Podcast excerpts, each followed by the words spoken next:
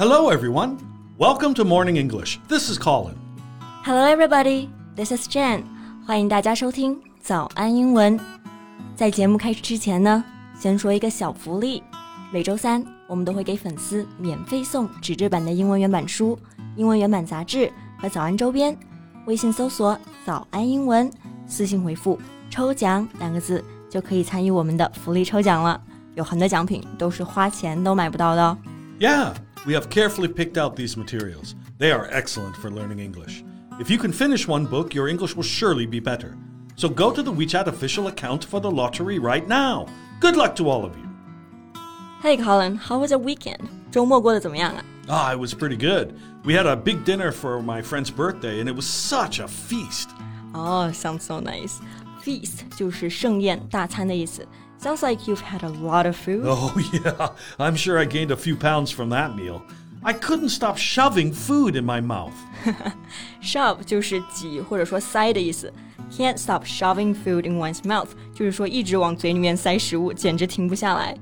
So what kind of food did you have? Ah, well, we had uh, cedar plank salmon, uh, roast chicken, uh, grilled coconut shrimp, tomato and roasted garlic pie, uh, black pepper oyster. Oh wait wait okay okay I got the picture now 真的就是满汉全席的感觉 Sounds like a perfect feast Well, nearly perfect. There was one dish I couldn't stand at all What is it? the Hawaiian pizza.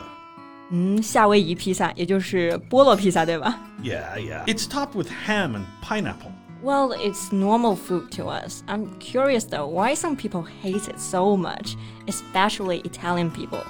Well, you know, the modern pizza we know today evolved from dishes created in Naples, Italy, and Italians take their pizza very seriously. But the Hawaiian pizza was not an Italian invention. Now, you guess where it was invented. 嗯，既然是叫做夏威夷披萨的话，我猜就是来自于夏威夷吧。 Yeah, well, to the shame of most Canadians everywhere, the pizza was actually created in Canada. Your hometown. Yeah! 那之后是不是就风靡全球了？ yep. From its Canadian beginnings, the combination spread across North America and ultimately the world, but not Italy. 对我之前看一个 TikTok 上面有一个视频，就是一个意大利人陪自己的美国未婚妻去餐厅吃饭。那美国未婚妻呢就说想要点夏威夷披萨，然后他的神情马上就变得非常的恐慌，而且还有点生气。Yeah, if, if somebody knows that uh, she is his fiance and hears her ask for pineapple, they might get kicked out of Italy. 感觉往披萨上放菠萝基本上就等同于犯罪。Well, Colin, you are not Italian. How come you don't like it? Well, I can't stand the sweetness in a pizza. I, I simply don't like the flavor. But for Italian people, pineapple breaks with tradition. But for Italian people, pineapple breaks with tradition that fruit, tomato aside, has no place on pizza. Okay, well, I still can't quite understand why putting pineapple on a pizza is such a crime. I mean, it tastes quite refreshing, and I love the combination of sweet and savory. 其实我觉得菠萝披萨还挺好吃的啊，就是还是有点不太能够理解意大利人为什么会对菠萝披萨这样暴怒。 Yeah, I, I get your thinking, but look, can you imagine xiaolongbao with chocolate filling? Ew, that sounds way too gross. 那 filling 这个单词呢，就是馅料的意思。 那 chocolate filling 也就是巧克力味的小笼包。哎，这个听起来也太让人难以接受了吧 Yeah, but some Japanese restaurants are making Chinese food like this. ？Wait, that's not Chinese food. I mean, what kind of food is chocolate 小笼包 Also, picture mapo tofu I love it. with strawberries on top. Ew，麻婆草莓豆腐，这个设定真的是没有办法想象。I mean, who invented this? It's a disgrace to our authentic Chinese food. Whoever invented this should apologize to Chinese food, to Sichuan food, and to Mapo tofu. Now you get why Italian people can't accept pineapple on pizza. It's the same thing. Now you get the picture. I don't know. Well, how about we talk about phrases and vocabularies relating to food in today's podcast? Sure, but no more pineapple pizza, please. And no more chocolate 小笼包。 Right, fair enough. 那在今天的节目当中呢，我们就来聊一聊跟食物相关的表达。我们今天所有的内容呢，都整理成了文字版的笔记，欢迎大家到微信搜索“早安英文”，私信回复“加油”两个字来领取我们的文字版笔记。So Colin, after talking about food like pineapple pizza and chocolate 小笼包 Do you feel hungry? Well, I was kind of starving since it's been hours since I had something, but now I have no appetite at all. Hey, you brought up the topic of pineapple pizza first, remember? 那刚刚 Colin 说到的这个 appetite 这个单词呢，就是胃口、食欲的意思。刚刚聊那些食物呢，都把我们的食欲都给聊没了。那没有食欲、没有胃口，就可以说 no appetite。And how about you, Jen? Feeling hungry at all? Well, you did kind of ruin my appetite too, mentioning chocolate xiaolongbao and strawberry mapo tofu. I guess we need to talk about something delicious to work up an appetite now.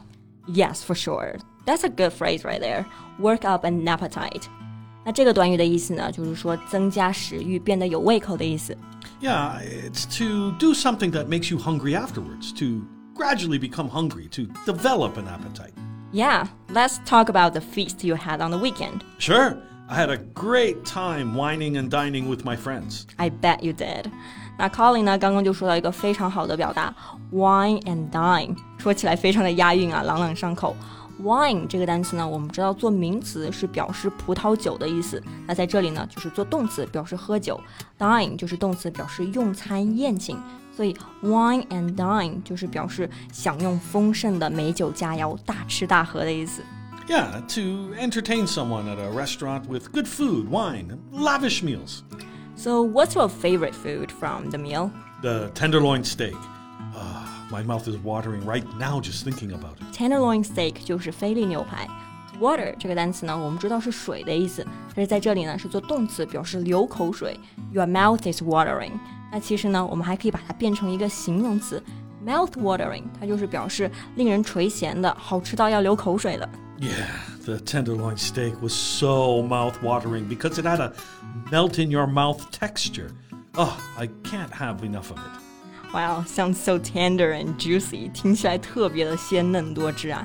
那 Colin 刚刚描述这个牛排的时候，就还用到一个表达，就是 melt in your mouth texture。melt 就是融化的意思，melt in your mouth texture 就是指的那种入口即化的那种质地。Yeah, it was extremely juicy and flavorful. It had a mild beef flavor and it paired beautifully with the sauces. Now you're making me hungry. 那刚刚还说到一个非常好的表达呢，就是 flavorful。flavor 这个单词是名词，表示风味、味道的意思。flavorful 就是表示口味十分丰富、风味十足的。Yeah, this is a great adjective for describing food that's full of flavor or that has a delicious quality in its taste and smell. Yeah, it reminds me of the soup I had the other day. It was so flavorful with all the fresh herbs and vegetables in it. So, Colin, since the food you had last week was lavish and fancy, is there any fancy way to describe them? Yeah, sure. For example, um, the meal was a wonderful gastronomical experience that left me full but still wanting more. Now you sound like a professional food critic. 刚刚这个评价呢，就非常像专业的美食评论家。那刚刚这句话的意思就是说，这顿饭是一次极致的美食体验，即使吃饱了，仍然想要吃更多。Gastronomical 这个单词呢，就是美食的、烹饪的意思。Yeah, if you really enjoy the meal, you can also say this was a heavenly or divine dish. Heavenly and divine 这两个单词呢，都是表示天上来的，或者说神圣的。那如果用这样的词来描述食物的话，那就是非常非常高的评价了。Yeah, now after talking about the divine meal I had last weekend, I feel like my appetite is back. Yeah, me too. Glad we worked up an appetite.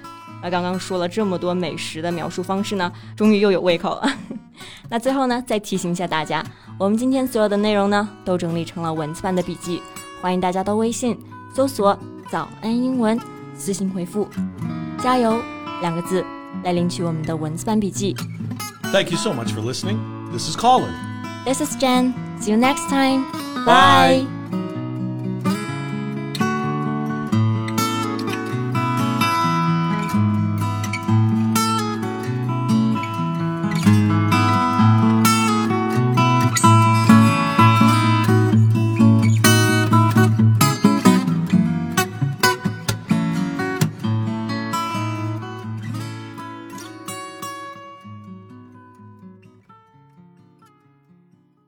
This podcast is from Morning English.